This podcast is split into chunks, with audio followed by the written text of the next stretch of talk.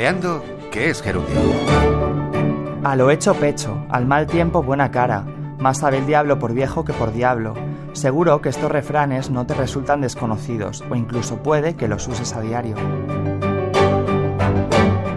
Hoy nos acompaña la profesora de Derecho Civil de la Universidad de Burgos, Raquel de Román, con quien hablaremos sobre refranes populares y derechos de autor. Hola Raquel. Hola, encantada de estar aquí. Raquel, los refranes son parte de nuestra cultura y de nuestro lenguaje, pero ¿estas expresiones tienen derechos de autor? Bueno, un refrán es un dicho de uso común con una intención didáctica o moral, por lo tanto recoge una idea o pensamiento, pero no se trata de una simple idea, porque los refranes se expresan de manera creativa, normalmente en forma de pareado, con rima consonante o asonante, para que puedan memorizarse mejor. Por esta razón pueden considerarse obras, tienen suficiente originalidad, son obras breves, pero en fin de cuentas obras, igual que un haiku, que son estos tipos de poemas japoneses de tres versos, así que en principio están protegidos por la ley de propiedad intelectual, pero tienen un origen muy antiguo y por su antigüedad están en dominio público. Esto significa que pueden usarse libremente, aunque deben identificarse de forma correcta.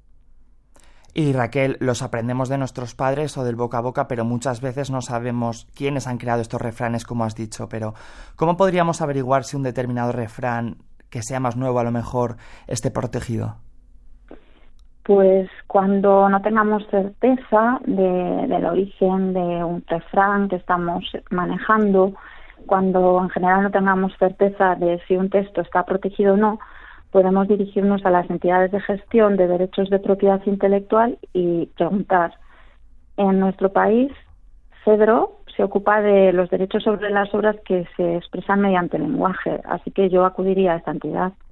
Y Raquel, para ir acabando, hay personas que ponen de moda una forma de hablar o algunas expresiones que se hacen muy populares. ¿Cómo pueden proteger estas formas particulares de hablar? En principio, las frases eh, que se han popularizado no, no tienen por qué estar protegidas. No sé, pensando en ejemplos de, de frases más o menos famosas, como por ejemplo los pensamientos de filósofos o de otros autores, como solo sé que no sé nada, pienso luego, luego existo, dichos populares como apaga y vámonos, o frases de películas, siempre nos quedará París, que la fuerza te acompañe. En principio, estas frases son muy sencillas, tienen pocos elementos, no estarían protegidas. Si pensamos que nuestra frase es de este tipo, pues no estaría protegida por el derecho de autor. Tendría que ser algo más complejo, un pensamiento más largo, donde podamos encontrar alguna originalidad. Entonces, bueno, pues eh, podríamos intentar hacer que nuestra frase, nuestro pensamiento fuera más extenso y ya podríamos eh, tener algo más elaborado con, con, originalidad y bueno, pues podríamos registrarlo. Así ya eh, de alguna manera tenemos prueba de que tenemos eh, nuestra frase protegida eh, en una entidad de gestión no podemos eh, registrarla en un registro de la propiedad intelectual, eh, pero todo depende también del uso que queramos dar a, la frase en cuestión.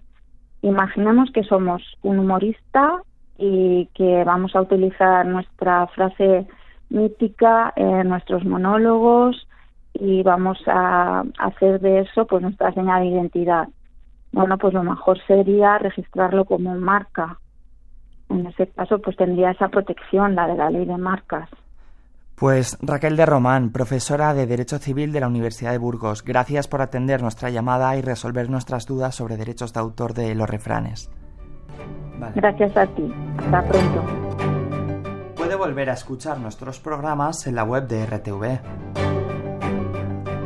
Creando que es Gerundio es un espacio de Cedro, la asociación que protege los derechos de propiedad intelectual de autores y editores de libros, periódicos, revistas y partituras. Víctor Sarrión, Radio 5, Todo Noticias.